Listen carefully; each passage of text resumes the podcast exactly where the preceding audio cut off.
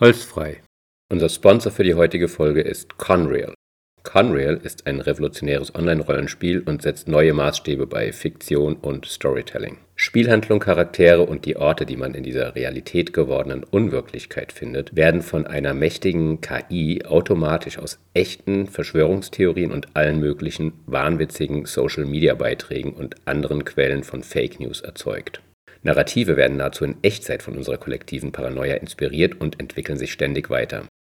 So entsteht ein hyperrealistisches Tableau des Wahnsinns. Es klingt paradox, aber als Conrail-Spielerin schärft man seinen Blick auf die Wirklichkeit oder zumindest auf deren dunkle Seite. Die Welt, die man hier zu sehen bekommt, entspricht ja der Welt, in der viele Menschen sich tatsächlich wähnen. Im Avantgarde-Modus, den Holzfreihörerinnen exklusiv freischalten können, sagt die Conrail Story Engine sogar Geschwurbel vorher, das es so noch gar nicht in der Wirklichkeit gibt. So erlebt ihr quasi die Zukunft des Wahnsinns. Gebt dafür den Code Holzfrei in der Conrail App ein. Diese findet ihr in allen gängigen App Stores und für alle Mobile, Desktop und Gaming-Plattformen.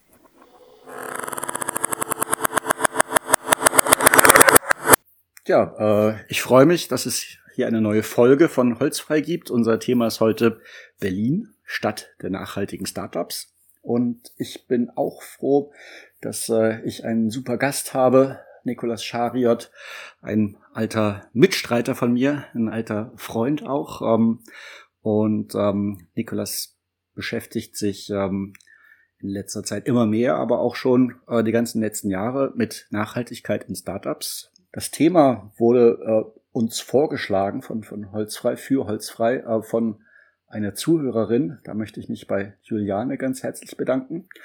Und als erstes würde ich gern nochmal darauf zurückkommen, warum reden wir über das Thema? Meine Frage an dich, Nikolas. Wieso interessiert dich das und was ist so dein Hintergrund?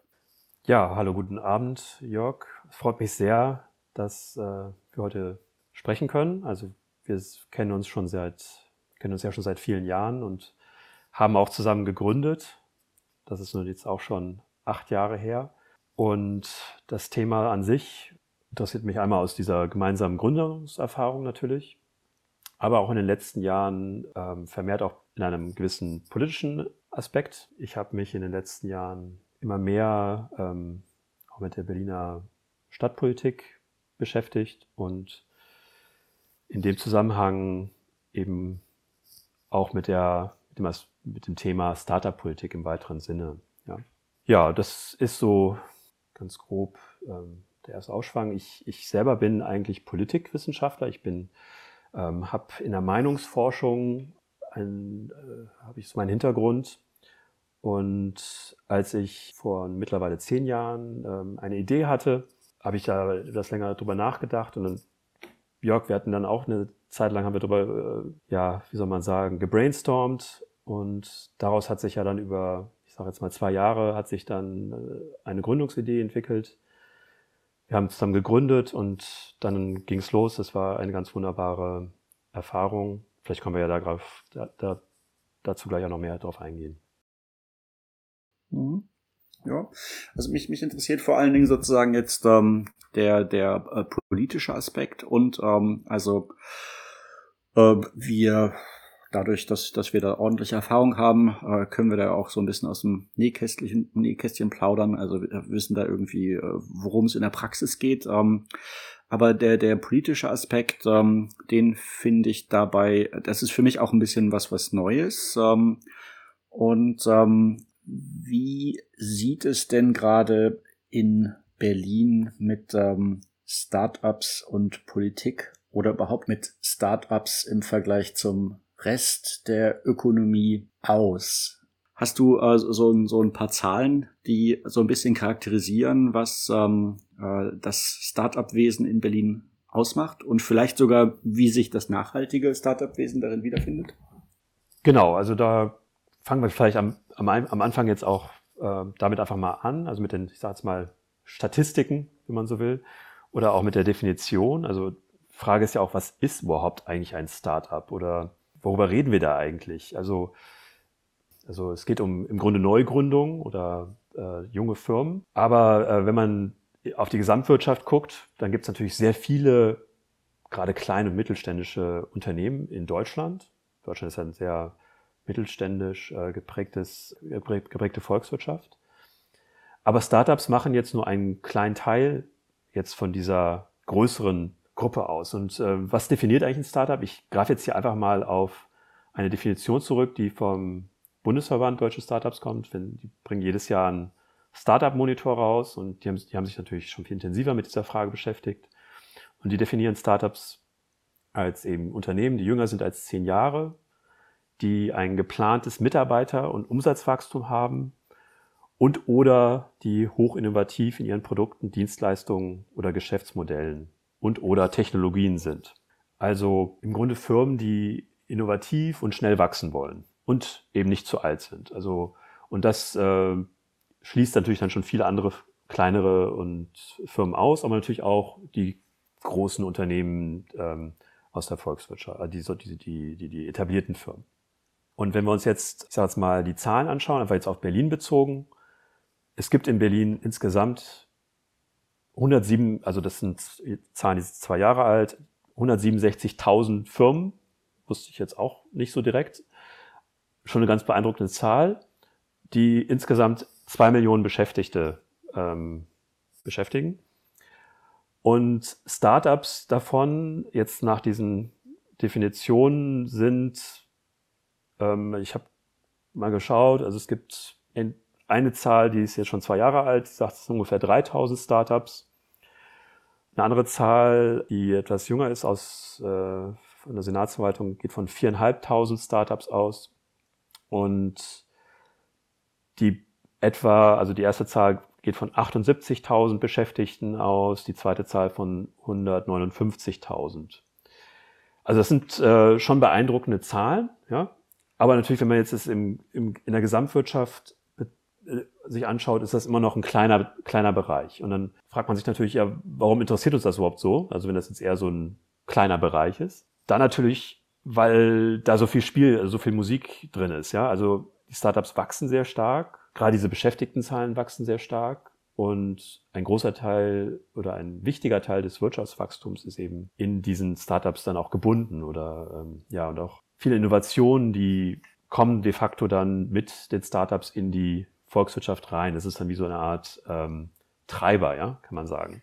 Und für Berlin ist das jetzt so rein wirtschaftlich betrachtet eine richtige Erfolgsgeschichte. Also es ist noch gar nicht so lange her, das sind 15, 20 Jahre, da war die Arbeitslosigkeit, lag die so bei 19, 20 Prozent. Also Berlin war abgeschlagen, ein, eines der Bundesländer mit, den, mit der höchsten Arbeitslosenrate in Deutschland. Ich glaube, es wäre vielleicht sogar die höchste Arbeitslosigkeitenrate.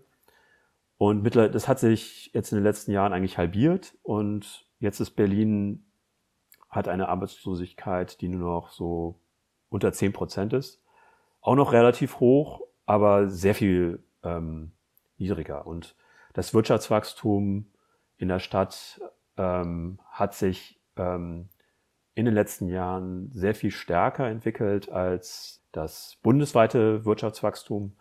Und Berlin hatte, wenn man so will, äh, aufgeholt. Ja, also Berlin war ja lange gerade nach dem Krieg ähm, eine gebeutelte Industriestadt, deindustrialisiert im Kalten Krieg, im Grunde nur aufgepäppelt, also sowohl im Westen wie im Osten durch ähm, ja, die jeweiligen Regierungen. Und jetzt nach der, nach der ähm, friedlichen Revolution hat es dann eben auch erstmal zehn Jahre gedauert. Und jetzt die 2000er Jahre, da hat es jetzt wirklich einen, wenn man so will, einen richtigen Wirtschafts-, ein richtiges Wirtschaftswachstum gegeben. Und die Startups haben da einen sehr wichtigen Anteil daran. Also insofern das würde ich sagen, begründet das Interesse daran an den Startups. Und mein Eindruck ist auch, dass sich ähm, auch vor 20 Jahren war das noch eher ein stiefmütterlich behandeltes Thema. Und mittlerweile sieht die Politik da schon sehr genau hin. Also die Verbände, also insbesondere der Deutsche Startups-Verband und aber auch viele kleine Runden, die werden eben regelmäßig von den Parteien und auch von der Politik äh, eingeladen, ähm, also es werden hofiert. Es gibt, ähm, Berlin hat jetzt eine Art ähm, Standortmarketing, also ein, eine, äh, heißt Berlin Partner, also eine, eine Firma, also eine, im Grunde eine äh, Agentur, die dafür sorgt, dass möglichst viele ähm, neue Firmen sich ansiedeln. Also da ist äh, viel passiert, wenn man so will. Ist das, ist das, ist da jetzt Berlin äh, besonders oder ähm, also wenn man sich anschaut, ähm, äh, wie das irgendwie in, im, im Rest von Deutschland ist oder in, in Europa oder gar weltweit, hat Berlin da eine, eine ähm, ist es da in Berlin anders als in anderen Regionen? Also ja, äh, das äh, brauche ich dir wahrscheinlich auch gar nicht jetzt, also ist uns ja irgendwie auch bewusst, Berlin ist so Startup-Metropole, aber ähm, es ist innerhalb Deutschlands natürlich die wichtigste Stadt. Also zweiflich ist es vielleicht noch München und gibt es dann natürlich auch noch Frankfurt und Hamburg. Deutschland insgesamt ist ja sehr föderal äh, organisiert, ähm, also sowohl in der Politik, aber auch in der Wirtschaft. Also ist ja sehr in der Fläche. Aber gerade auch äh, für Berlin selbst ist der Startup-Sektor natürlich sehr viel wichtiger als jetzt für andere Städte. Ja, also weil Gerade jetzt die München, Frankfurt, Hamburg haben ja eine sehr breite, eine sehr viel breitere Wirtschaftsstruktur, ähm, schon viel länger. Und in Berlin ist es einmal, sind es viel mehr Startups und die Basis ist eben eine andere. Und deswegen spielt das hier einfach eine größere Rolle. Berlin hat natürlich auch eine Attraktivität, äh, die äh, anziehend ist für viele junge Menschen, also nicht nur Gründerinnen und Gründer, sondern eben auch für andere. Es ist eine internationale Stadt, man hört sehr viele Sprachen auf den Straßen. Es ist eine sehr offene Stadt, kosmopolitisch, weltoffen, ähm, äh, eine langjährige Musikszene, die ähm, sehr attraktiv für viele ist. Und das hat eben äh, auch dazu beigetragen. Auch eine große Wissenschaftsszene, das muss, darf man auch nicht vergessen. Also es gibt ja drei große Universitäten, es gibt viele private Universitäten und all das führt eben dazu, dass es eben hier so eine Art Cluster sich jetzt entwickelt hat. Ähm, wenn man es europaweit schaut, ist Berlin jetzt nicht die größte Startup-Metropole Europas. Das ist mit großem Abstand, muss man sagen, äh, London. Ähm, aber danach ähm, gibt es zwei, drei weitere Städte, die wichtig sind. Das ist eben neben Berlin, sind das vielleicht noch Paris und mittlerweile Stockholm. Und dann noch eine ganze Zahl von kleineren Startup-Städten, kann man so sagen. Ja? Also auch nicht klein, aber jetzt nicht ganz so wichtig. Aber Berlin spielt ist sozusagen zweit- oder drittgrößte Startup-Metropole, kämpft sozusagen um den zweiten Platz mit Paris im Augenblick. Ja, wenn, ähm, wenn, also es ist, ähm, glaube ich, eine, eine gute Darstellung von ähm, der Rolle von, von Startups in Berlin, ähm, auch der, der besonders herausgehobenen und wichtigen Rolle von, von Startups. Ähm, äh, warum äh, jetzt nachhaltig? Also man kann auch sagen, ja, ähm, Startups äh, schön und gut, ähm, aber warum, warum jetzt noch nachhaltig dazu? Machen wir es dann nicht vielleicht sogar schwerer damit? Ja, das, das ist eine sehr gute, sehr gute Frage. Also ähm, ja, was soll das eigentlich? Ne? ähm, es, da fängt man vielleicht auch wieder mal äh, bei der Definition an. Was heißt überhaupt Nachhaltigkeit? Ja, also es ist, Nachhaltigkeit ist so ein, ähm, ein sehr, äh, ist, ist ja fast ein übernutzter Begriff, ähm, der für alles und nichts benutzt wird. Und ähm, deswegen fällt es, es auch vielleicht nicht so einfach, das jetzt auf die Startup-Szene anzuwenden. Ähm, es gibt da verschiedene Definitionen und ähm, eine ist ähm, über die sogenannte ähm, Green Economy zu sprechen. Es tut mir leid, wenn wir jetzt hier so englische Wörter einbringen. Und die Green Economy ist im Grunde wieder ein, ein Begriff, der ähm, sich, äh, der sich dann so definiert, dass man sagt, ja, also äh, auf einzelne Branchen das vielleicht runter, runterbricht, die dann darunter gefasst werden. Also ich sag mal, zirk also zirkuläre Kreislaufwirtschaft, Mobilitätsthemen, äh, Energiethemen. Ähm, also das wird dann sozusagen ein bisschen mehr eingegrenzt. Und ähm, es also ich, vielleicht fange ich auch erstmal mit den Zahlen an. Es ist, es ist so, also auch Berlin hat eine sehr lange Tradition, ähm, gerade in diesem Bereich äh, der Nachhaltigkeit. Ähm, und äh, aber es ist ähm, gleichzeitig so, dass ähm, äh, ja, wie soll ich sagen, also von diesen drei bis 4.000 Startups ähm, ist jetzt vermutlich nur eine Minderheit ähm, tatsächlich in dieser, ich sage jetzt mal in diesem Nachhaltigkeitsbereich. Ähm, ich habe mir da auch nochmal Zahlen angeschaut aus dem, ähm, es gibt ja einen Green Startup Monitor, der äh, schätzt, dass deutschlandweit ähm, 30 Prozent der Startups in der, dieser sogenannten Green Economy ähm, arbeiten. Und in Berlin sind es äh, nach dem Green Startup Monitor 26 Prozent. Das basiert aber auf einer äh, Umfrage ähm, des Green Startup Monitors selbst, wo die Firmen, die befragten Firmen sich selber ähm, ja, einschätzen und selbst qualifizieren. Also wenn wir so von einem rund ein Viertel ausgingen, dann hätten wir ja knapp 750 bis ja vielleicht ein bisschen mehr als 1000 Green Startups, wenn man so will, in der Stadt.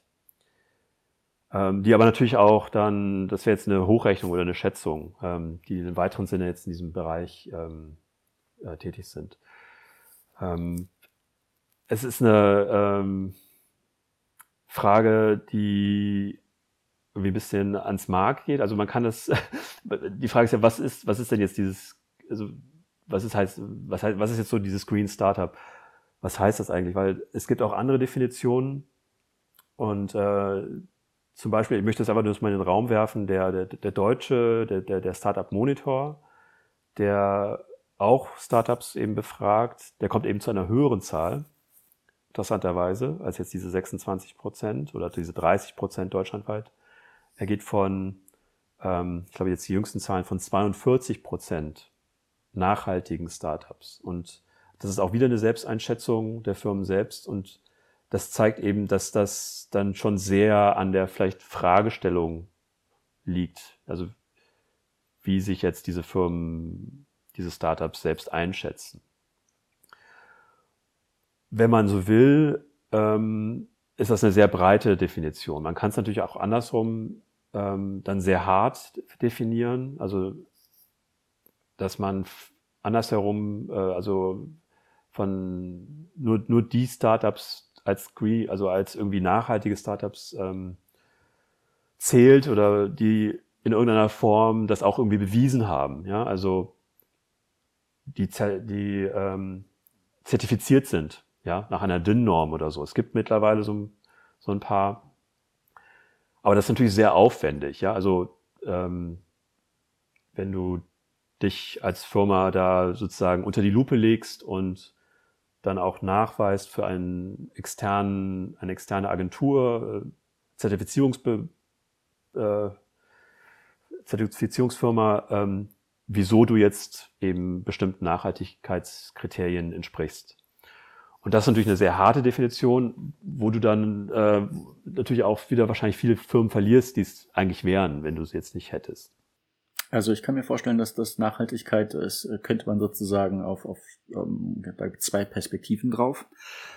Einmal wäre ähm, ein Startup nachhaltig, was, ähm, ja, was ich zertifizieren lassen könnte. Startups haben halt nicht so viel Geld und auch nicht so viel Zeit. Zertifizierungen sind immer ähm, teuer und aufwendig und ähm, häufig ist es dann so, dass ähm, auch Zertifizierungen so im technischen Bereich dann ähm, merkwürdig ähm, äh, sozusagen. Äh, also ich als Techniker finde Zertifizierung manchmal komisch, weil sie irgendwie nicht das Richtige abprüfen.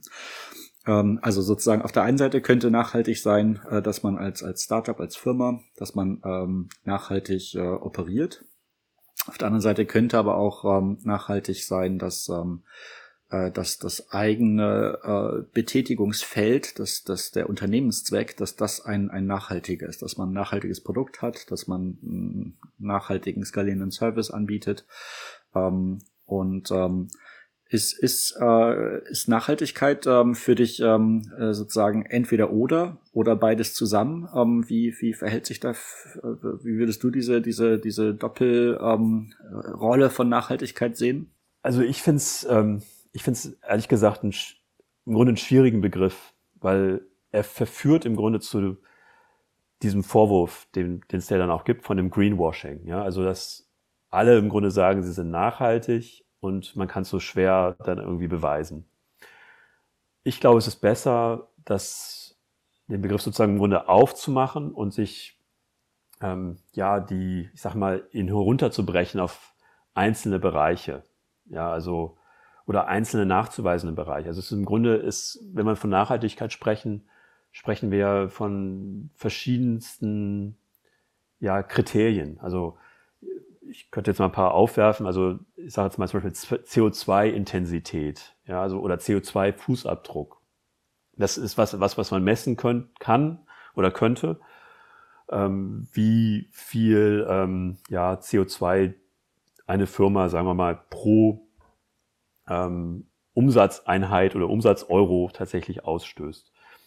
Äh, ein anderer Bereich wäre Ressourcenintensität. Ja, also wie viele Sonnen, also jetzt nicht nur eben Kohlenstoff, ja, sondern eben auch welche anderen Rohstoffe werden benötigt, um ja den Ausstoß, also den Output zu, zu, zu generieren. Ähm, was was gibt's noch? Es, Nachhaltigkeit geht auch in den Bereich, äh, wie behandle ich denn tatsächlich meine Arbeitnehmerinnen und Arbeitnehmer? Ja, so, so ein bisschen dieses äh, Thema äh, soziale ähm, ja, äh, Standards. Ähm, also bin ich ein äh, in, in diesem Sinne nachhaltig, dass ich zufriedene, äh, eine zufriedenstellende Unternehmenskultur auch habe, ja und so weiter und so fort. Also das, das, und deswegen ist es gar nicht so einfach, das herunterzubrechen. Es gibt in einzelnen Branchen dann natürlich schon auch langjährige Zertifizierung. Ich mache jetzt mal einfach als Beispiel die, die, die Ernährungsbranche. Da gibt es zum Beispiel, ja, kennt jeder, ähm, das Bio-Label, ja, also ökologisch produzierter äh, Lebensmittel das wird eben durch Zertifizierungsbehörden, ähm, also nicht Behörden, Zertifizierungsagenturen überprüft und da gibt es auch verschiedene, also es gibt das EU-Label, aber es gibt auch ähm, verschiedene Verbände, die diese, diese Labels rausgeben und da äh, unterwerfen sich die Firmen bestimmten Standards. Es gibt das auch für den Bereich zum Beispiel Veganismus, also Vegan-Labels und für viele andere Bereiche dann eben, also viele andere Kriterien auch, zum Beispiel für Tierschutz oder äh, Laktosefreiheit äh, und so weiter und so fort. Ja? Also es, äh, gerade im Ernährungsbereich gibt es sehr viel eben Zert solche Zertifikate und da ist es dann einfach zu, zu dieses Kriterium dann festzulegen. In anderen Bereichen ist es eben Fisch nicht ganz so einfach, ja. Also, und gerade auch der Startup-Bereich ist eben muss man ja auch sehen, und das hattest du, glaube ich, eben auch ein bisschen angedeutet. Ähm, es ist eben sehr dynamisch und für einen neuen Bereich, wo es vielleicht noch gar nicht so viele Startups gibt oder Neugründungen, passt es vielleicht dann auch gar nicht, jetzt so ein Zertifikat, ja. Also, und dann äh, versucht so eine Firma, ähm, sich da diesen Zerti also diesem, ähm, ja, diesem Label zu unterwerfen und es, es, es funktioniert irgendwie nicht so richtig. Also auch bei bestem Willen sozusagen nicht. Und das ist so eine Problematik, die wirklich sehr schwer nur aufzulösen ist, ähm, weil ähm, der, also, ja, der, der Staat, wenn, du, wenn man so will, also wenn der Staat Anreize setzt oder eben diese Zertifizierungsbehörden oder Zertifizierungsagenturen, die hecheln im Grunde dann so ein bisschen hinterher, ja. Also du kannst eben nur das wirklich messen, wo du schon, ähm, ja, wo es schon irgendwie Standards gibt, ja, und Startups leben aber davon eigentlich, dass du eben auch was, eine neue Idee reinbringst, die eventuell noch gar nicht da ist. Und dann ist es eben super schwer, tatsächlich dann das auch messbar zu machen, ob du jetzt tatsächlich auch nachhaltig bist oder nicht. Also es ist ein Spannungsfeld. Also bei, beim Start ist es, also ähm, äh, welche, welche Rolle spielt denn jetzt ähm, die, die Politik für dich in dieser Frage? Also du hast jetzt gesagt, der Staat könnte sozusagen ein Garant für, ähm, die äh, das Nachprüfen von von eines eines potenziellen Nachhaltigkeitssiegels, äh, was auch immer, sowas könnte der Staat ja machen. Ähm, aber das ist ja nicht die, die einzige Rolle, die der Staat oder die Politik äh, haben kann. Welche, welche, welche Rollen findest du da noch interessant in dieser Frage? Ja, also ähm, äh, das sind mehrere Aspekte.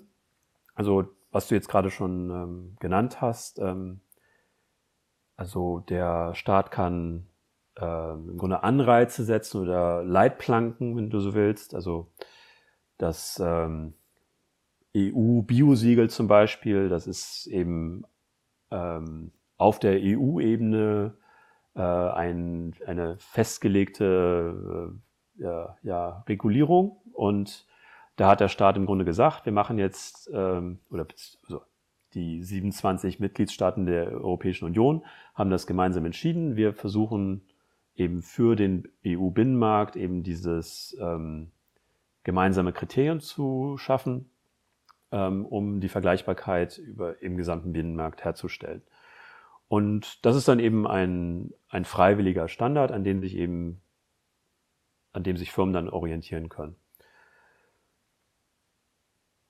Das ist, äh, das, ist das eine, das freiwillige solche Standards zu setzen.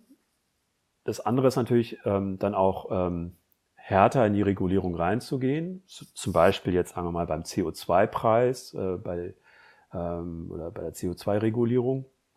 Ähm, das wird ja jetzt in der Transformation zu einer insgesamt nachhaltigen Wirtschaft ja total wichtig, dass ähm, ja die CO2-Intensität der Wirtschaft immer mehr nachlässt, ja, das, und wir sozusagen auch aus der Wirtschaft heraus im Grunde dann sehr schnell CO2-neutral werden. Also so schnell wie möglich. Das ist ja die Hoffnung und das Ziel und da dieses, das muss, also da die, die groben ähm, Richt, also Richtungen muss natürlich da, äh, muss vom Staat kommen. Wie genau, das ist Teil des politischen Geschäfts, ob es jetzt eine CO2-Steuer ist oder ein CO2-Zertifikatemarkt, ähm, ob das eine nationale Regelung ist oder eben auf EU-Ebene. Aber das sind ähm, diese äh, ich sage jetzt mal, ähm, weiteren Leitplanken.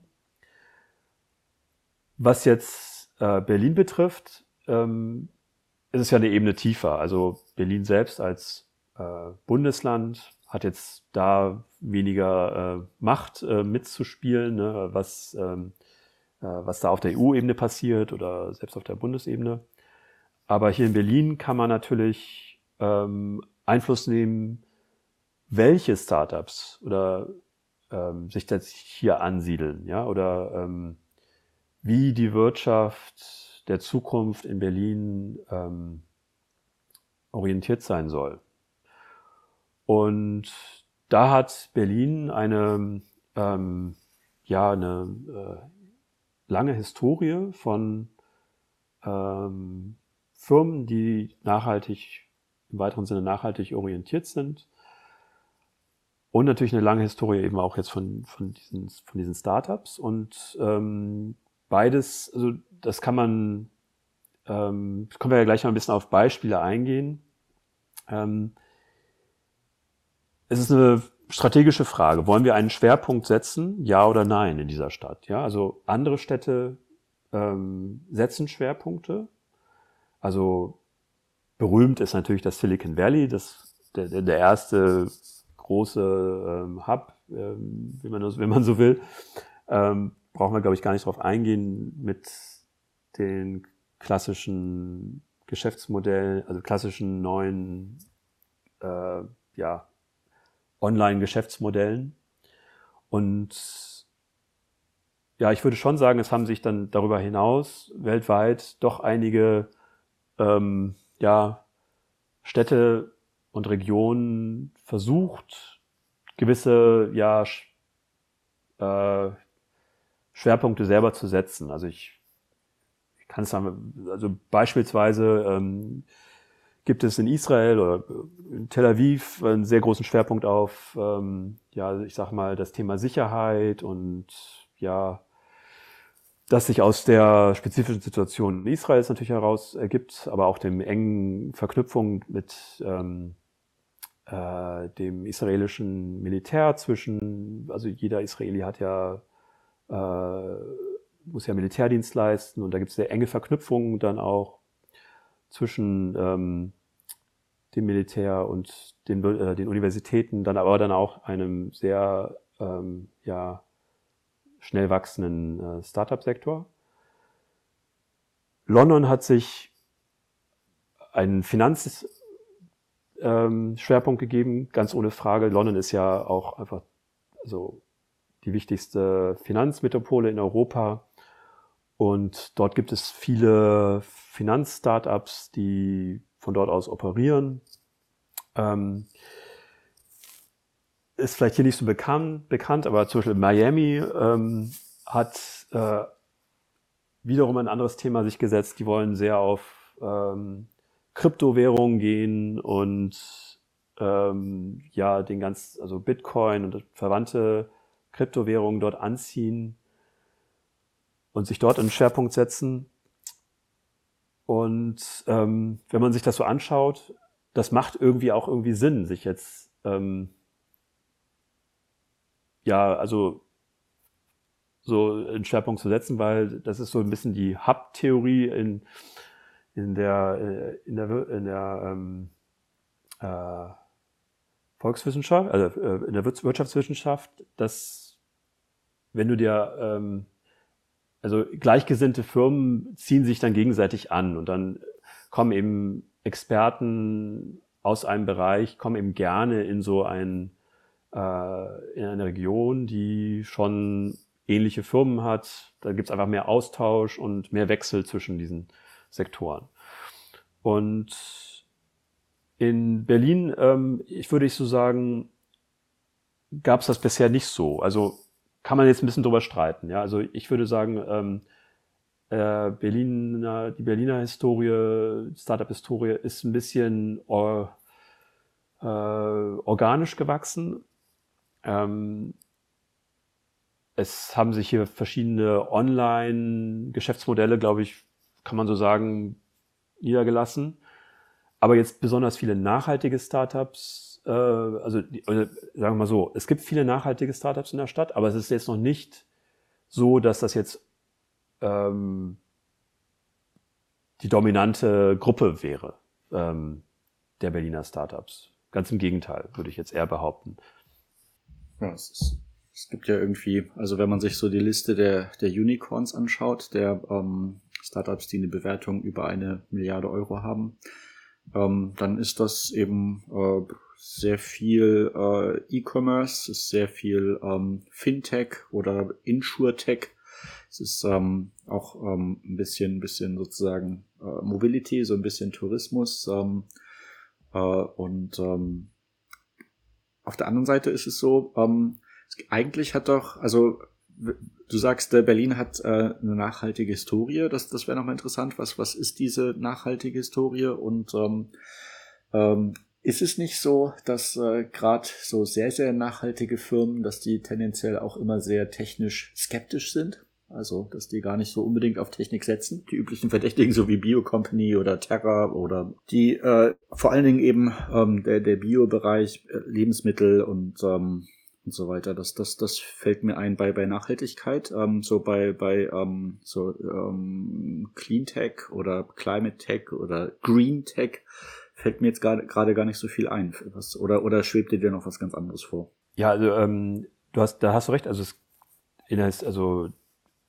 es gibt den, das Frau, sogenannte Frauenkollektiv Kraut und Rüben, das ist aus den, ich glaube, aus den 70er Jahren, das ist ein Bioladen und hat sich so ein bisschen aus dieser, ähm, äh, ja, ich sag mal, alternativ ökologischen Szene dann heraus entwickelt und da haben sich dann in der Tat ähm, gerade im Lebensmittelbereich, äh, wie du schon gesagt hast, äh, dann einige äh, weitere Firmen angesiedelt. Du hattest es schon erwähnt, Bio Company, aber es gibt auch ähm, jetzt in jüngerer Zeit zum Beispiel auch den Laden Original Unverpackt. Das ist äh, ja ein äh, Konzept, das mit äh, Lebensmittel ohne Verpackung äh, äh, anbietet.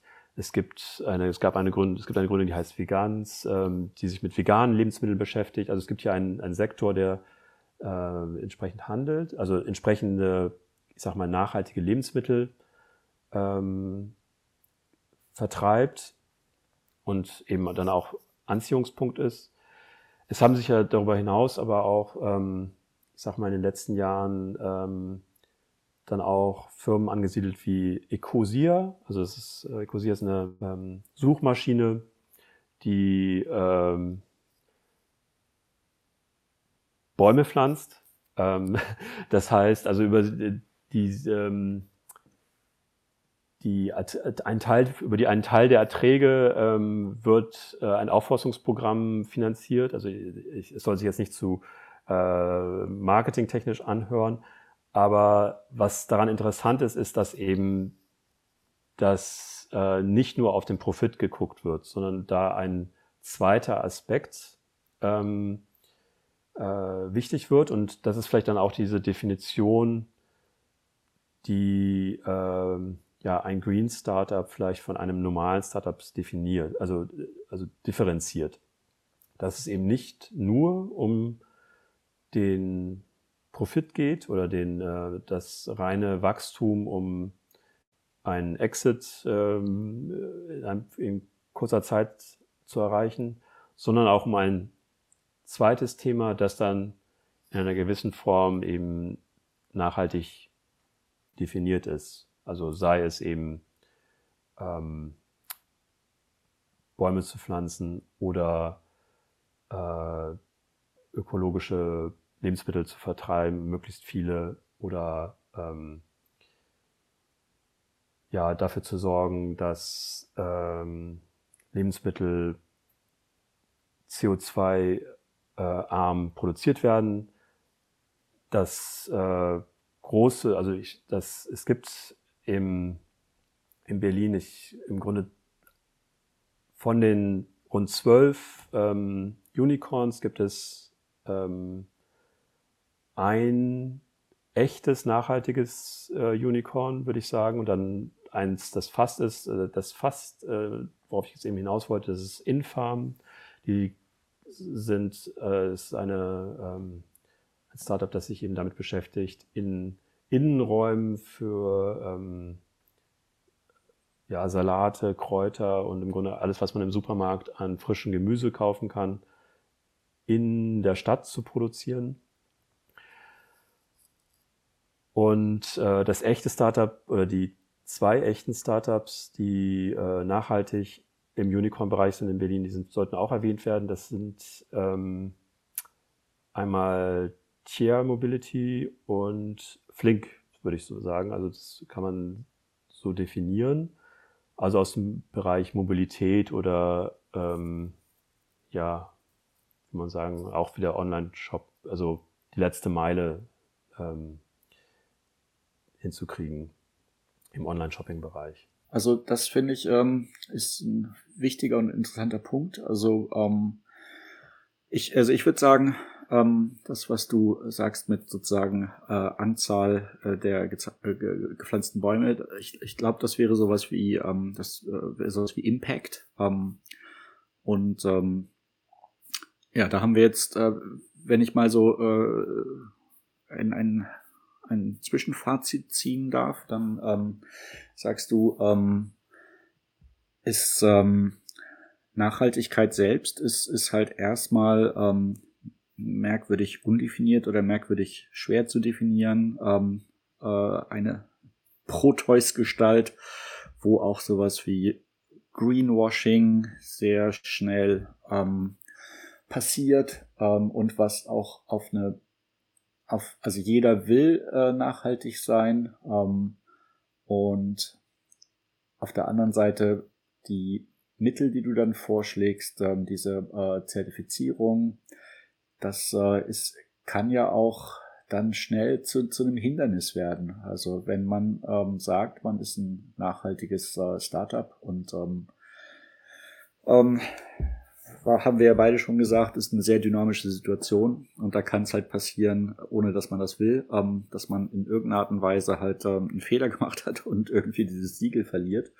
Und ähm, das, äh, ja, das, das, das, das, da ist dann sozusagen der Schaden vielleicht sogar größer als, als das, was es vorher brachte für die Firma. Ähm, also wir, wir haben jetzt, ähm, ähm, also da ist jetzt für, für Unternehmen ist, ist, ist, ist das, glaube ich, ein, schwieriger Bereich, insbesondere für, für, für Startups. Ähm, äh,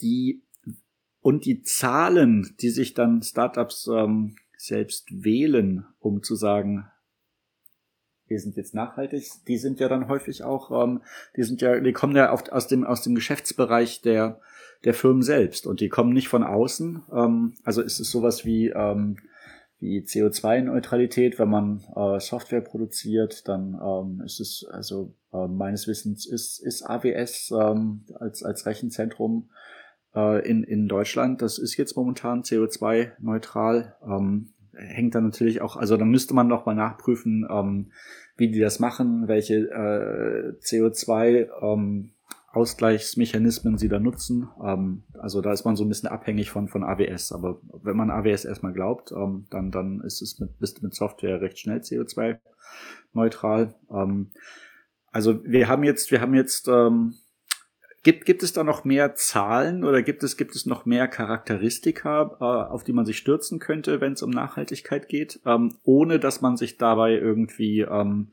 ins Bein schießt oder ähm, äh, sich selbst das Leben zu schwer macht? Ja, äh, also wir hatten das ja eben schon so ein bisschen angerissen, dass es eben mehrdimensional ist. Ne? Also ich, ähm, ich kann ja nochmal die kurze Definition vorlesen, die der Green Startup Monitor nennt, was überhaupt ein Green Startup ist. Ähm, für den Green Startup Monitor sind grüne Startups innovative und wachstumsorientierte junge Firmen, die über ihr wirtschaftliches Erfolgspotenzial hinaus auch erhebliche Beiträge zur ökologischen und gesellschaftlichen Nachhaltigkeit erbringen und damit positive externe Effekte erzielen. Ja, also das ist sozusagen deren Definition und Jetzt geht es eben darum, diese positiven externen Effekte zu definieren und ähm, greifbar zu machen. Und ja, ich glaube, ich glaube, wir kommen da gar nicht, äh, also man muss das eingrenzen auf das jeweilige Thema, also senk, also CO2-Emissionen zum Beispiel, ne, dass wir da ähm, messbar machen auf einfache Art und Weise, wie viel CO2 wird denn jetzt in, ja, in einer normalen Firma, aber auch dann in einem Startup äh, produziert. Und da hast du recht, dass Online-Geschäftsmodelle insgesamt einen, eigentlich einen riesen Vorteil haben. Und ähm, weil sie gar nicht so viele sonstigen Input, also Inputs im Grunde haben. Ja, also es fallen ja viele weitere CO2-Quellen, ähm, potenzielle CO2-Quellen weg. Also in der Regel ähm, ja, muss jetzt nicht irgendwie tonnenschwerer Stahl oder so produziert werden oder über riesige Distanzen ähm, äh, geschleppt werden, sondern es, wird, es läuft irgendwo ein Rechenzentrum, ja. Und ähm, im Prinzip ist es ja so, wenn jetzt das Rechenzentrum mit grünem Strom versorgt wird, dann hast du schon, bist du schon wahrscheinlich auf einem sehr guten Weg. Ähm, egal, was du mit deinem Rechenzentrum dann tatsächlich anfängst. Ja? Und ähm, das ist im Grunde dann eine ähm, ja, indirektes grünes Startup, wenn du so willst. Ne? Also ähm, das wäre eigentlich ja sehr wünschenswert, dass wir gar nicht im Grunde ähm, grüne Startups äh, so hervorheben müssen, sondern dass ein, dann im Grunde alle Startups ja, ähm, oder alle Firmen sogar ganz normal grün sind, weil die ähm, weil der Strom eben grün ist. Und ähm, darauf ähm, das zu erreichen, das ist im Grunde Aufgabe der Politik, das möglichst schnell ähm, diese entsprechenden Anreize zu setzen. Auf dem Weg dahin, ja. Was, was, was muss die, was muss die Politik denn machen? Oder was auf dem Weg dahin? Was, ähm, was ist die Aufgabe der Politik auf dem Weg dahin?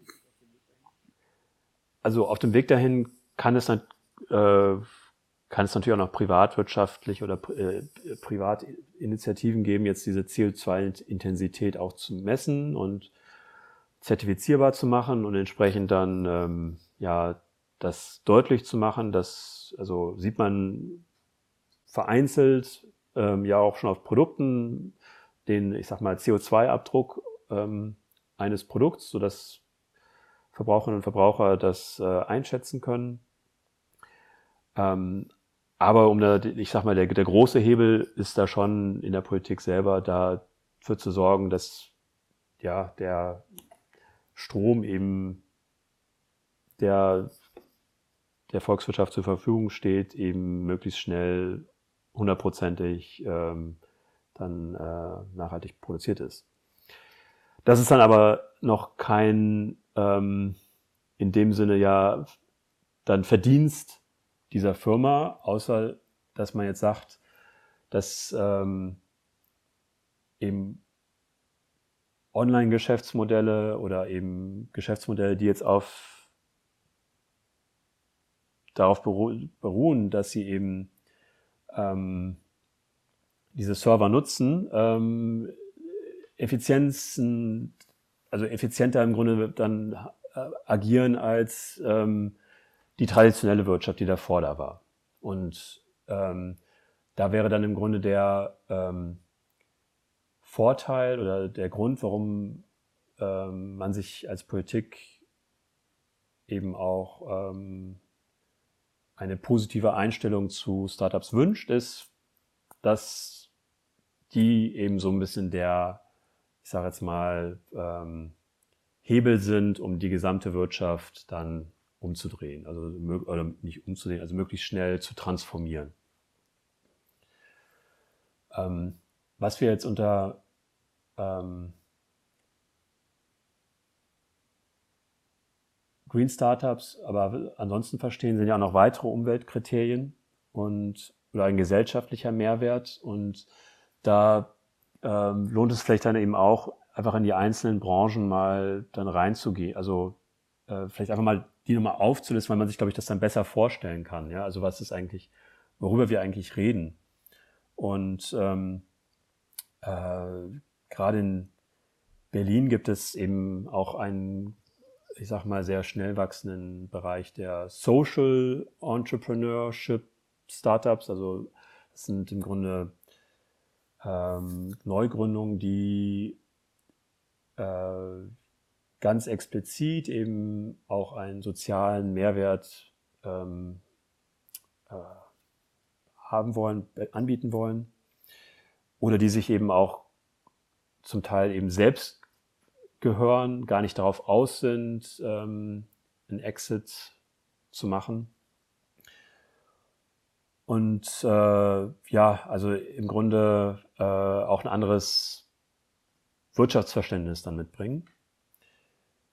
Es äh, betrifft eine ganze Reihe von Sektoren, die gerade in Berlin besonders stark sind. Ähm, es sind also in Berlin war es schon immer so, dass ähm, die zirkuläre Wirtschaft, äh, also ich sag mal die Abfallwirtschaft, ähm, starker Sektor war. Ähm, und da ist, hat, hat Berlin sozusagen einen Schwerpunkt kann wachsen. Der Mobilitätsbereich, hat man jetzt eben schon mal genannt, ähm, ist sehr wichtig. Die Lebensmittelbranche hatten wir schon genannt, ist ein ganz eigener Bereich, der ähm, in Berlin äh, eine längere Tradition hat. Und ähm, darüber hinaus gibt es eben dann auch noch ähm, weitere Bereiche, also Energiesektor, ähm, zieht immer mehr Firmen an. Und Berlin hat eben auch weitere Schwerpunkte, die in diesen, ich sag mal, weiteren Bereich Nachhaltigkeit rein definiert werden können. Und das sind der Bildungsbereich mit den vielen Universitäten. Also es gibt sogenannte Education Startups. Ähm, es gibt mit den vielen, ähm, der ganzen Krankenhauslandschaft und auch den bestehenden ähm, Gesundheitsfirmen auch einen Bereich der Gesundheitsstartups, die sich mit dem Thema beschäftigen. Und ähm, es gibt einen wachsenden Bereich von Startups, die mit dem öffentlichen Sektor auch direkter zu tun haben. Also das fällt dann unter dem äh, Bericht GovTech vielleicht. Also das ist so der Bereich der ähm, Firmen, die eben mit dem öffentlichen Sektor, dem Staat, ähm, Lösungen erproben.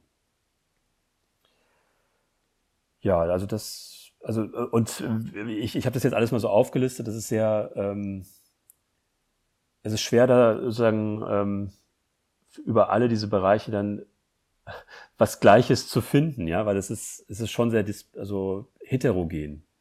Ähm, und ähm, man müsste im Grunde jetzt in jeder, jeden einzelnen Bereich würde es sich eigentlich auch lohnen, da reinzugehen, da nochmal intensiver zu sprechen. Aber da kann man dann immer, ich sag mal, jeweils eigene Nachhaltigkeitskriterien dann auch entwickeln in den einzelnen Bereichen. Okay. Also ähm, du würdest quasi vorschlagen, sowas wie ähm, eine Kategorisierung von, von unterschiedlichen ähm, Startups und dann äh, abhängig von der Kategorie ähm, sozusagen messbare Nachhaltigkeitskriterien einführen. Ja, also definitiv. Also ich würde es herunterbrechen auf ähm, Branchen und dann auf möglichst ähm, ja, spezifische Kriterien, die diese Branchen betreffen ähm, die dann auch vergleichbar gemacht werden können. Aber das können eben auch sehr unterschiedliche Sachen sein. Ja? Also Lebensmittelbranche ist eben was ganz anderes als der Mobilitätssektor. Ja? Also so.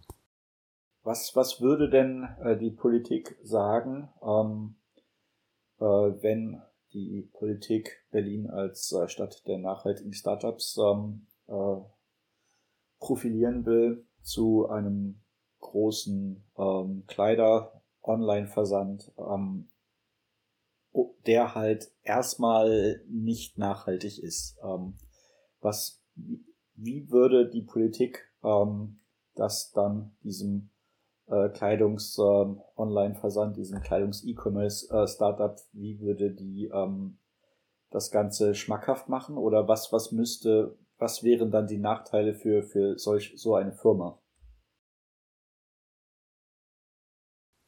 Also ähm, ich, ich denke, es macht Sinn, da wieder eben von den verschiedenen Ebenen zu sprechen. Ähm, äh, EU-Ebene oder die bundesweite Ebene kann sich, wie gesagt, mit irgendwie zum Beispiel jetzt einem CO2-Preis oder einem CO2-Zertifikaten ähm, widmen und ähm, es so sozusagen ähm, dafür sorgen, dass äh, ja, dass die, äh, der Strom, der jetzt ein solches E-Commerce-Startup benutzt, möglichst schnell eben CO2-neutral ist. Auf der Berliner Ebene können wir natürlich, können Anreize geschaffen werden. Ne? Also vor, ich mal, vor der Ansiedlung eines, einer solchen Firma und vielleicht sogar auch bei der Gründung von neuen Firmen. Also, dass man eben es ähm, ja, Firmen Anreize gibt, sich in Berlin anzusiedeln, wenn sie bestimmten Mindestkriterien ähm, entsprechen. Ähm, und ihnen dann besondere Förderungen gibt, wenn sie das, wenn sie das tun. Das wären klassische Förderinstrumente, die man sich ja in den verschiedenen ja, ähm, äh, Investmentphasen eines Startups vorstellen kann. Also vor der Gründung, dass man ähm, bestimmt nach, also ich sage nachhaltiger orientierte Geschäftsmodelle mehr fördert oder bestimmten ähm, äh, Förderklassen äh, ausstattet oder eben auch dann in, ähm, ja, bei äh, Investmententscheidungen, also wenn es um Venture Capital geht und der Staat da ein Kofinanzierer ist, auch mit gewissen Kriterien eben reingeht, wenn kofinanziert werden soll. Also das, das sind so die Hebel, wo die Politik mit Anreizsystemen arbeiten kann, um bestimmte Ergebnisse zu erreichen. Ja, sozusagen eine bestehende Firma, die eigentlich, die Startup ist, aber die eigentlich schon ganz gut ähm, funktioniert, da würdest du irgendwie keinen keinen Handlungsbedarf oder keinen Hebel oder ähm, ist es dann eher Regulierung, ähm, dass, dass du, dass man einfach dann klar sagen muss, ja, diese Firma wird halt eingeschränkt ähm, in ihren äh, in ihrer wirtschaftlichen Handlungsfreiheit oder ähm, was wie siehst du das? Also man muss ja auch das große Ganze betrachten. Also für, im Grunde muss man alle Firmen müssen ja dann auch diesen Regulierungen entsprechen. Also jetzt nicht nur Startups, sondern auch in Berlin die, die schon erwähnten 167.000 Firmen. Und das muss eben, das müssen Politiken sein, die ähm, dann auch passen, ja. Und ähm, klar, es muss, ähm, es müssen klare ähm, Leitplanken gesetzt werden, die die Firmen, ähm, den Firmen Anreize geben, die vielleicht gewisse Sachen dann auch ausschließen. Andererseits ist natürlich so, ähm, zu viel Regulierung kann auch kontraproduktiv sein. Ne? Wir wollen ja jetzt nicht dafür sorgen, dass alle Firmen ähm, ja, den Laden dann hier dicht machen und woanders hingehen. Ja? Also deswegen äh, müsste das schon äh, wohl bedacht sein. Ähm, wir wollen ja, ich sag mal, es sollte, es kann nicht Ziel der Berliner Startup-Politik sein, äh, irgendwie den Rausschmeißer zu machen. Ja, also das, das wäre irgendwie sehr kontraproduktiv gegenüber der sehr lebendigen Startup-Szene, sondern ich glaube, es geht um nur eine positive Anreize. Nochmal ähm, die ähm, nochmal die gleiche Frage noch ein bisschen verschärfter gestellt. Ähm, ähm, der äh, die Bildzeitung sagt, ähm, äh, jetzt will die Politik auch noch unsere schöne äh, Startup-Szene kaputt machen in Berlin. Ähm, wie kannst du einen Bildzeitungsleser von, von diesen politischen Maßnahmen überzeugen? Da geht es ja um, ähm, ich sag mal, um, ums Langfristige. Also es geht um eine ähm, Nachhaltigkeit wird uns, ich glaube, in unserem ganzen Leben weiter beschäftigen als Thema, als, als großes, als das große Thema unserer Zeit. Also gerade jetzt der Weg zur CO2-neutralen äh, Wirtschaft. Und im Grunde sind das keine Standortnachteile, sondern je schneller wir uns auf diesen Weg machen, desto besser. Ja, also äh, je besser wir da drin werden, desto mehr haben wir sozusagen einen komparativen Vorteil ähm, und können das dann im Grunde im Rest der Welt verkaufen, dieses Wissen, das wir haben.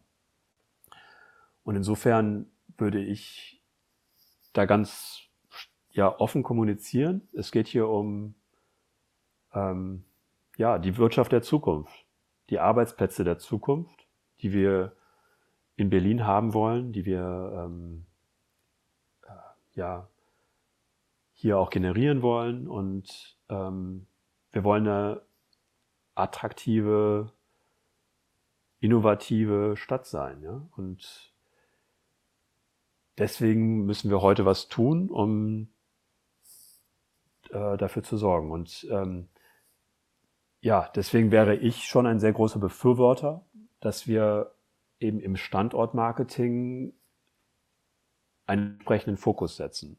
Den ist bisher noch nicht so stark wie in den anderen Städten, die ich genannt habe, äh, bisher gibt. Also bisher, wenn man sich das so anschaut und in, bei Berlin Partner auf der Webseite oder auch auf, äh, von der Senatsentwicklung, dann ist es so, dass ähm, im Grunde alle, ähm, alle Bereiche irgendwie adressiert werden und es gibt keinen richtigen Fokus.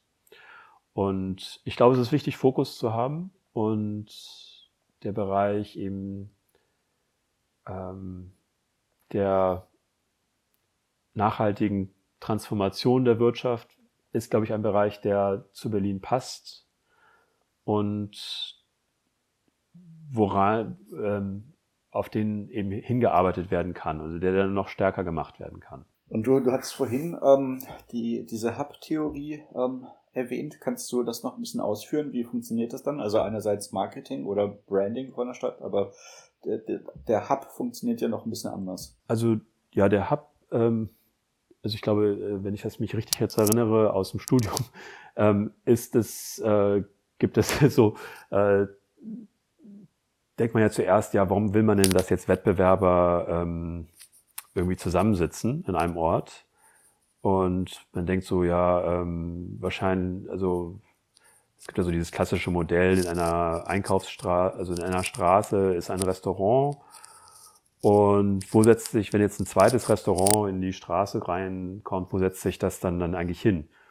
Und äh, in der klassischen Wirtschaft würde, Wirtschaftstheorie würde man dann denken, eben möglichst weit weg von einem anderen Wettbewerber, um andere Menschen zu äh, ja, andere äh, Konsumenten zu äh, äh, ja, adressieren. Aber die Hub-Theorie sagt, äh, dieser zweite Wettbewerber setzt sich direkt neben das andere Restaurant. Ja? Also, und äh, das ist auch tatsächlich, was man äh, feststellt. Ja? Also wenn, wenn ähm, man durch die Stadt läuft, sieht man eben sehr oft äh, sehr ähnliche ähm, Läden oder Restaurants oder Clubs ähm, in recht näher, naher geografischer Nähe, weil was steckt dahinter? Ähm, die Verbraucherinnen und Verbraucher mögen es tatsächlich, ähm, die Auswahl zu haben und dann von, ähm, ja, von einem, vielleicht von einem zum anderen zu pendeln oder auch äh, davor zu stehen. Ähm, und auch die Mitarbeiterinnen und Mitarbeiter, die mögen es tatsächlich auch. Ja, also die haben dann auch mehr Auswahl und ähm, auch die Chefs mögen das, wenn sozusagen da ähm, äh, ja sowohl die Mitarbeiterinnen und Mitarbeiter, die ähm, und die Verbraucherinnen und Verbraucher ähm, sich knubbeln. Und also die die die Hub-Theorie ist im Grunde ähm, der Ausdruck dessen, dass äh, ja, wo schon was ist, kommt eben mehr, kommt mehr hin. Und äh, wenn du so willst, hat Berlin im Großen und Ganzen profitiert eben davon, dass hier schon eine ganze Reihe von äh, Gründerinnen und Gründern und Investorinnen und Investoren und vielen Software-Developern schon sind und ähm, das zieht eben weitere an. Ja? Und ähm, wenn du jetzt diese Hub-Theorie auf äh, Themen fokussierst, dann gilt das Gleiche wieder. Ja? Also dann hast du eben mehr Expertinnen und Experten in den bestimmten Themen, die dann hierher kommen. Ja, also ich, ich fand sozusagen dein, deine, deine Idee, dass man ähm, Nachhaltigkeit so ein bisschen branchenspezifisch ausdefinieren sollte, ähm, finde ich eigentlich richtig. Aber ähm, jetzt äh, kommt es mir so ein bisschen so vor, als ob das so ein bisschen gegenläufig ist zu ähm, der, der Hub-Theorie. Das heißt, wenn man, äh, wenn Nachhaltigkeit halt in unterschiedlichen Branchen unterschiedlich ist, kann es ja sein, dass dadurch sozusagen auch der, der Hub-Effekt irgendwie wieder ähm, verwässert wird oder ähm, äh, zerbrochen wird. Das stimmt. Da könnte was, ähm, da könnte was dran sein. Ähm, da müsste man sich jetzt die Querverbindungen zwischen den einzelnen Branchen noch ein bisschen mehr anschauen. Also ähm, wechseln jetzt Mobilitätsexpertinnen und Experten, ähm, wechseln die auch zu anderen Startups in, sagen wir mal, dem Lebensmittelbereich oder nicht. Ähm, ich denke, es wäre trotzdem interessant, ähm, als Konzept, weil es ähm, ja doch ähm, größer gefasst äh, ein, ja, eine gemeinsame Sprache ähm, dem Ganzen gibt und ja, wie soll ich sagen, also auch auf die Berliner Wirtschaft, die bestehende Berliner Wirtschaft eben auch einen Effekt hat, der ähm, äh, inter, äh, interagierend wirkt. Ja, also weil einfach, wie gesagt, hier schon viele Firmen aus der ähm, äh, Abfallwirtschaft, aus der Mobilitätswirtschaft, aus der Energiewirtschaft schon hier vor Ort sind. Und die können mit so einem Konzept eben abgeholt werden, sage ich jetzt mal, sich dann auch mit diesen Startups zu verknüpfen. Das wäre so ein, ein Gedanke dabei. Nochmal sozusagen eine ganz andere Perspektive. Ich ähm, mich dran erinnern, ich glaube, ähm, du und ich, wir waren da sogar gemeinsam ähm, auf so einer Veranstaltung an, an der FU, wo ähm, das war irgendein Berliner Staatssekretär, der jetzt gesagt hat, ja, ähm, wir wollen jetzt, äh, um, und das ist auch schon ein bisschen ein paar Jahre her, wir wollen jetzt ähm, äh, so richtig, äh, Berliner Startups wollen wir so richtig fördern. Und das Erste, was wir machen, ist, ähm, wir ziehen uns zurück. Wir halten uns zurück. Wir, wir lassen euch einfach machen, liebe Startups. Und da, das, da gibt's ja auch ähm, unterschiedliche Denkmodelle. Ähm, und ein Denkmodell ist ja ähm, das Modell, das ähm, äh, sozusagen die ähm, wirtschaftlichen Mechanismen, die wirtschaftlichen Ausdifferenzierungsmechanismen, dass die immer auch den richtigen Weg finden und äh, dass man als, als politische oder staatliche ähm, sozusagen Einflussnahme immer zu grob ist und am Ende immer äh, mehr schadet als hilft. Ähm, was, was, was hältst du davon?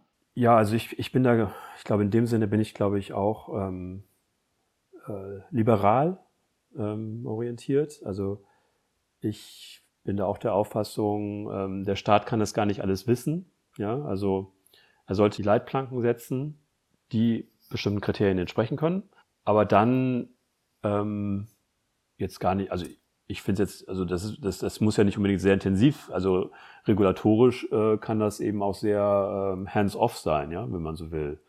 Dann ist, wird eben durch, wieder durch, also beim Zertifikatemarkt eben der CO2-Preis äh, auch durch ein Marktinstrument gesetzt. Er muss nur eben, das Instrument selber muss durch den Staat installiert werden, weil es nicht von alleine da wäre. Ne? Aber ansonsten ähm, weiß ich, also worauf willst du da hinaus mit den Regul Hast du das, hast du den Eindruck, dass es sonst auch viele neue Regular Regularien gibt, ähm, die vorher nicht da waren? Ich, es, ähm, ich, ist ja eine interessante Frage. Also es ist zum Beispiel ähm, äh, ein anderer klarer Trend ist jetzt gerade ähm, äh, die Blockchain. Ähm, Blockchain, ähm, wenn man sie mit äh, Proof of Work aufsetzt, ist ähm, unglaublich ähm, energieintensiv äh, und ähm, äh, ich glaube, also würdest du sagen, dass das, dass das nachhaltig ist? Also meine Intuition wäre, dass das nicht nachhaltig ist. Und ähm, wie würde das ähm, in das politische Framework reinpassen, was, was dir vorschwebt? Ja, also bei, bei, beim Thema Blockchain und Kryptowährungen oder auch anderen Blockchain-Instrumenten. Ich glaube, das, da muss man wieder so ein bisschen differenziert drauf gucken. Ähm, du hast ja äh, schon erwähnt, manche Konzepte sind sehr äh, energieintensiv, ähm, wo man, wo es einem schwerfällt, ähm, da einen, einen, so einen inhärenten Energieintensität, also was ja schon fast dazugehört. Ähm, da hätte ich den Eindruck, dass das durch einen effektiven CO2-Preis eigentlich abgedeckt sein müsste. Die Blockchain, also gerade Kryptowährungen haben natürlich auch andere Aspekte, die ähm, jetzt nicht nur CO2-Preis betreffen, die eventuell ähm, einer Regulierung bedürf, be, bedürfen. Ähm, sag mal, Stichwort Geldwäsche oder so, wo man einfach ein Problem hat, wenn das jetzt vor allem von ähm, ja, für, ich sage jetzt mal, illegale Zwecke genutzt wird. Aber die Blockchain selber, das Blockchain-Konzept selber kann ja auch ähm, ganz andere Funktionen haben. Also ähm, ich sage jetzt mal, man kann sich auch sehr nachhaltige Konzepte dabei vorstellen. Ja, also ich sage jetzt mal ein Beispiel: könnte, Man könnte sich vorstellen, dass eine sehr transparente Lieferkette bei äh, Lebensmitteln mit einer Blockchain dargestellt wird oder so. Ja, dass man eben sich nicht auf ein Zertifikat verlassen muss, wo alle ein bis zwei Jahre irgendein Zertifizierer, ein Lebensmittelhersteller zertifiziert und man weiß nicht, was in zwischen den zwei Prüfungen passiert, sondern man könnte sich eben vorstellen, dass so eine Blockchain das tatsächlich für jedes einzelne Produkt irgendwie nachverfolgbar macht, wie es produziert wurde. Ähm, also im Prinzip ist das, könnte man sich da ja auch nachhaltige ähm, Konzepte vorstellen. Insofern wäre ich da vorsichtig, da so alles über einen Kamm zu scheren und wäre da eher, ja, ich sag mal, gerade wenn es jetzt um neue Bereiche geht, ähm, sollte man behutsam vorgehen und sich das eben erstmal genauer anschauen, ne? was, was passiert da eigentlich? Und ähm, hatte ich ja am Anfang schon erwähnt, eigentlich ist es ja gerade die, diese Kraft ähm, des Startup-Sektors, neue Geschäftsmodelle eben auch aufzumachen, die ihn auszeichnet, ja, und ähm, diese Kraft äh, sollte man nicht von vornherein jetzt, äh, ich sage jetzt mal, gleich wieder wegnehmen, ja, also sonst, sonst kann man es auch ähm, wieder sein lassen. Deswegen wäre ich eigentlich eher für so eine wie soll ich sagen, eine äh,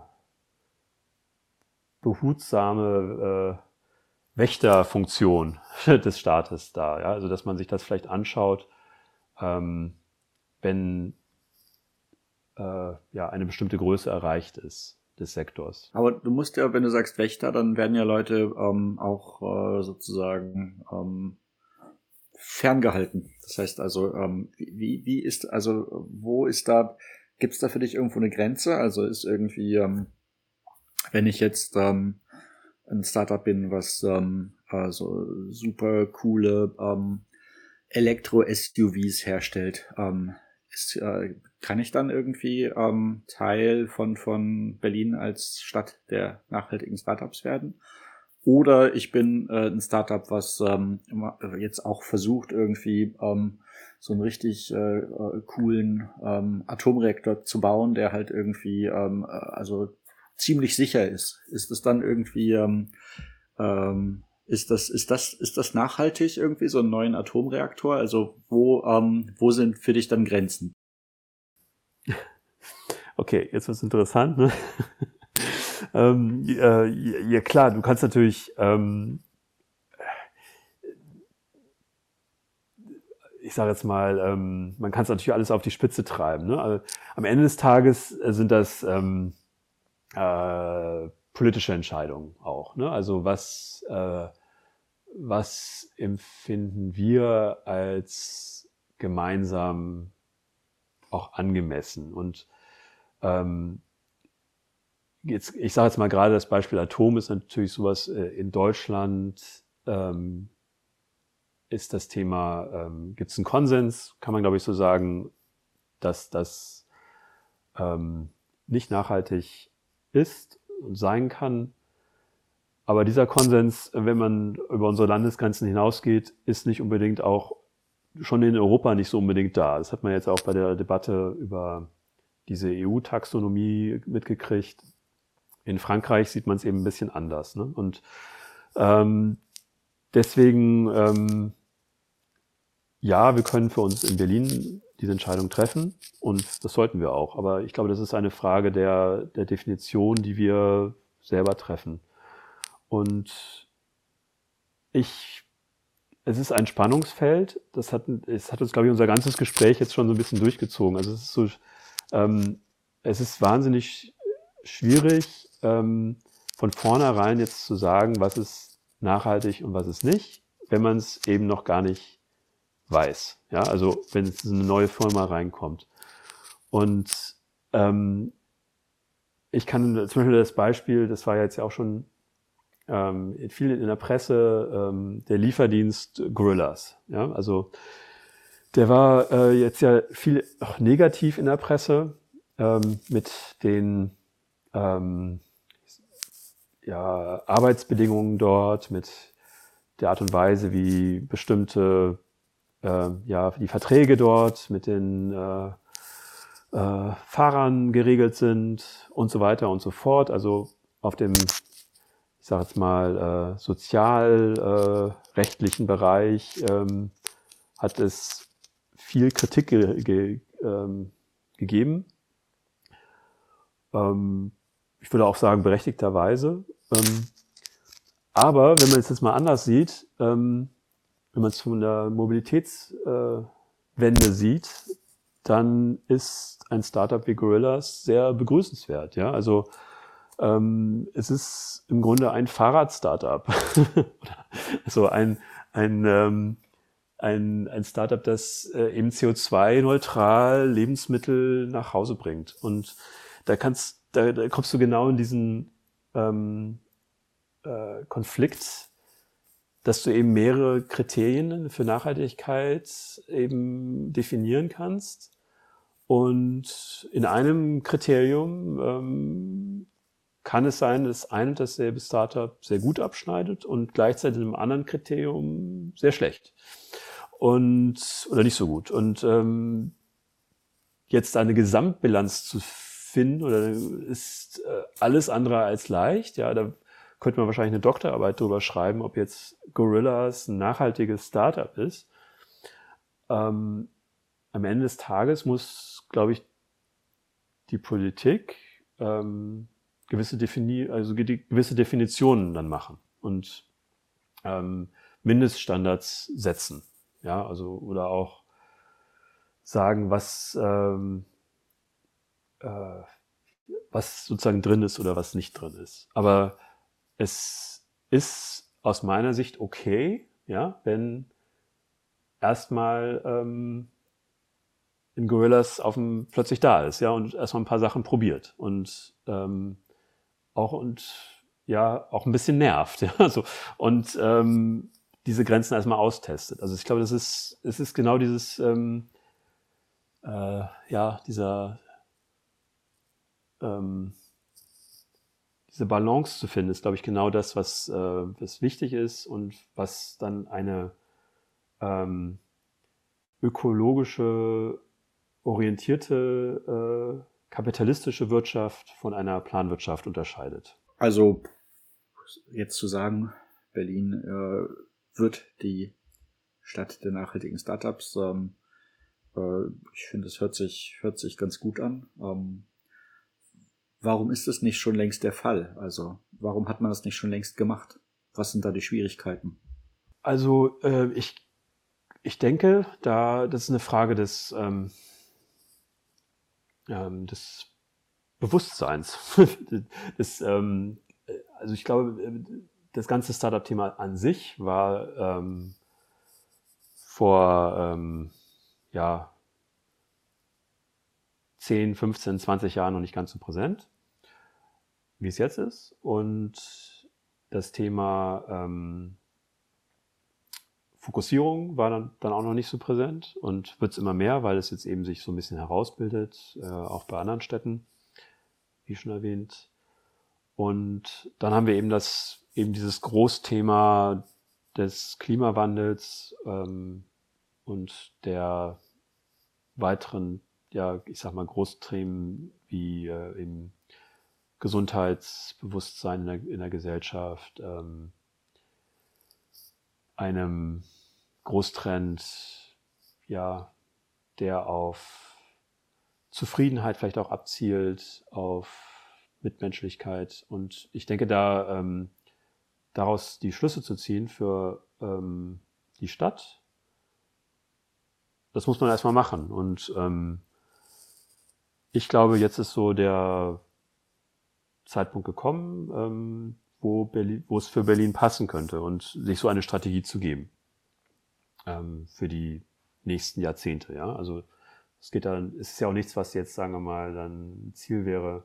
Wir machen jetzt Berlin bis 2030 oder so äh, nachhaltig, sondern es ist wirklich eine, ich glaube, da muss man schon einen langen Atem haben und sagen, wir schauen hier über ja 20, 25 Jahre um gucken, also haben im Grunde eine langfristige Strategie, wie sieht Berlin im Jahr 2045 aus, ja, also und wie, wie, wie stellen wir uns das vor? Wie passt das auch zusammen mit ähm, Mobilitätskonzepten in der Stadt? Wie passt es zusammen mit der zirkul angestrebten zirkulären Wirtschaft in der Stadt? Und wie passt das zusammen mit ähm, digitaler Verwaltung? Ja, ist ja auch haben wir noch gar nicht so richtig ähm, erwähnt. Also Berlin hechelt ja ein bisschen hinterher bei der Digitalisierung der Verwaltung und äh, auch das wäre ein Bereich GovTech, Stichwort GovTech, wo eben mehr passieren kann. Und so eine Vision, die Stadt zu entwickeln, wie sieht Berlin im Jahr 2035, im Jahr 2040, im Jahr 2045 aus, ähm, das muss man erstmal machen. Und da sehe ich, also da, da, das, da sehe ich jetzt die Zeit, den Zeitpunkt im Grunde gekommen für. Und ähm, der Zeitpunkt ist gekommen. Was, was, was werden äh, jetzt dann äh, die, die, die größten Schwierigkeiten sein? Ja, die Schwierigkeit, also in Berlin, also das, äh, das praktisch umzusetzen, ist immer schwierig.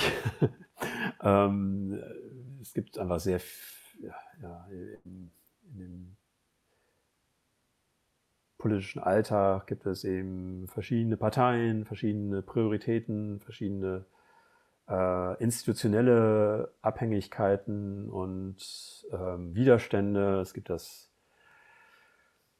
äh, berühmt-berüchtigte Berlin-Ping-Pong zwischen verschiedenen, ja, sich in der Quere stehenden Verwaltungseinheiten das ist, vielleicht das Grund, äh, Grundthema, was, was so da, äh, das Grundrauschen, was so da ist. Ähm, aber es braucht dann eben, ähm, also die Schwierigkeit ist, dass, ähm, das jetzt mal ganz konkret zu machen, äh, in einer Koalition mit drei Parteien das auch ähm, klar zu machen. Ja, also und das ja, das ist eine Herausforderung, muss man, glaube ich, ganz klar sagen. Es ist nicht kein Selbstläufer. Also dazu muss ich natürlich vielleicht auch sagen, ähm, ich, ich bin jetzt selber ja in der, ich bin bei Bündnis 90 Die Grünen aktiv und habe dann äh, ja auch noch eine, ich sag mal, parteipolitische ähm, Sichtweise darauf und ähm, die ja, vielleicht anders ist als jetzt bei den Koalitionspartnern, die wir jetzt dort äh, vorfinden. Und die haben andere Prioritäten und ähm, das muss dann nicht unbedingt die gleiche sein. Ja. Wenn du nochmal, ähm, wie, wie, wenn dann ähm, Berlin die Stadt der nachhaltigen Startups ist, ähm, wie würde das dann den Berliner Alltag verändern? Also wenn du ähm, da sozusagen einfach ein bisschen äh, Zukunftsvision äh, ein bisschen erzählerisch zum Ausdruck bringst. Also wie würde das den Alltag in Berlin verändern? Also ich, ich denke, man würde ähm, also eine es würde alles viel besser werden. ähm, also ähm, äh, die Verwaltung wäre digitaler. Wir würden ähm, im Mobilitätsbereich noch viel mehr Angebote haben, die uns nachhaltig von A nach B bringt. Und das sind nicht nur, ich sage jetzt mal, irgendwelche E-Roller, sondern eben verschiedenste, auch integrierte Konzepte. Ähm, wir haben, wir würden ähm, im Gesundheitsbereich äh, entsprechende Angebote bekommen. Wir haben eine, ja, ich sag mal, einen äh, Lebensmittelbereich, ein, ähm, der überwiegend ökologisch produzierte Lebensmittel uns bringt. Noch, noch mal irgendwie Gesundheitsbereich, was, was wären da entsprechende Angebote? Ähm, einfach jetzt auch digitalere Geschäftsmodelle, die es einfacher machen, ähm, ganz profan ähm, einen Arzttermin zu bekommen, ähm, zum Beispiel, oder die ähm, ja, ich sag mal, ähm, es einfacher machen, ähm, das Angebot, das in der Stadt da ist, ähm, äh, verfügbar zu machen. Also äh, das ist so mein Eindruck, es ist sehr schwer, ähm, den richtigen, also einen Termin beim richtigen Experten zu finden, wenn man ihn denn braucht oder sie braucht. Ähm, ich stelle mir auch vor, dass es gerade im, im Bildungsbereich viel mehr Angebote gibt, ähm, auf allen Ebenen, ja, also nicht nur jetzt im Uni-Bereich, sondern auch für die Schule und auch für den Kita-Bereich, also dass es da ähm, ein bisschen aus der Kreidezeit äh, polemisch mal rauskommt und äh, es Interess also ich sag mal interessante digitale Modelle gibt, die inklusiv sind und die eben auch gerade den ähm, äh, Schwächsten in unserer Gesellschaft helfen, die ähm, Ungleichheiten ähm, adressieren. Ich wünsche mir auch, ähm, also ich stelle mir auch vor, dass es eben mehr ähm, soziale Angebote gibt, also gerade aus dem Bereich der Social Startups.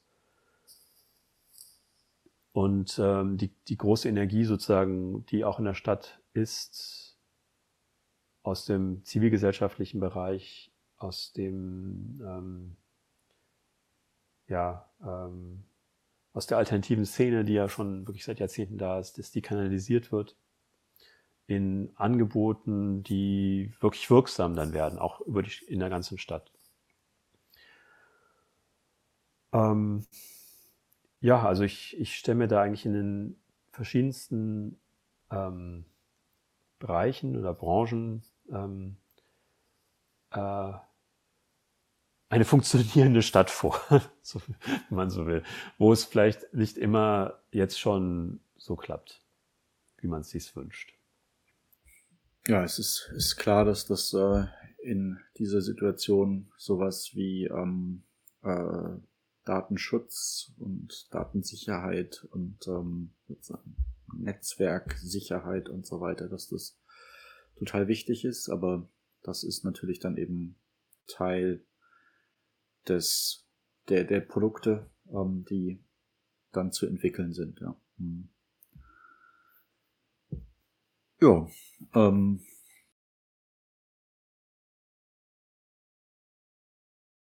Ja, also Datenschutz haben wir noch gar nicht erwähnt, ist natürlich auch so ein, ähm, ich glaube, es ist gerade in Deutschland ein wichtiges Thema, ne? Für, also als, als Grundvoraussetzung für vieles, ne? also für viele Geschäftsmodelle. Und gibt es irgendwie, gibt's äh, noch, noch, gibt's sowas wie nachhaltigen Datenschutz oder ist Datenschutz Datenschutz? nachhaltigen Datenschutz. Oh, jetzt, das ist jetzt sehr. Ähm,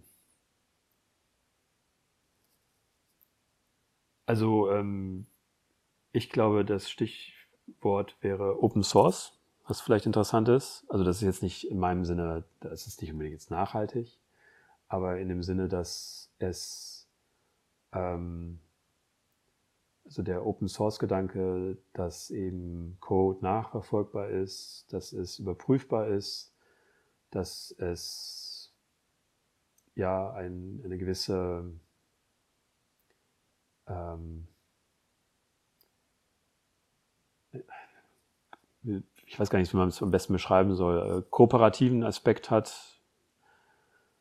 Ähm, das ist, glaube ich, ein wichtiger äh, Bereich. Also das,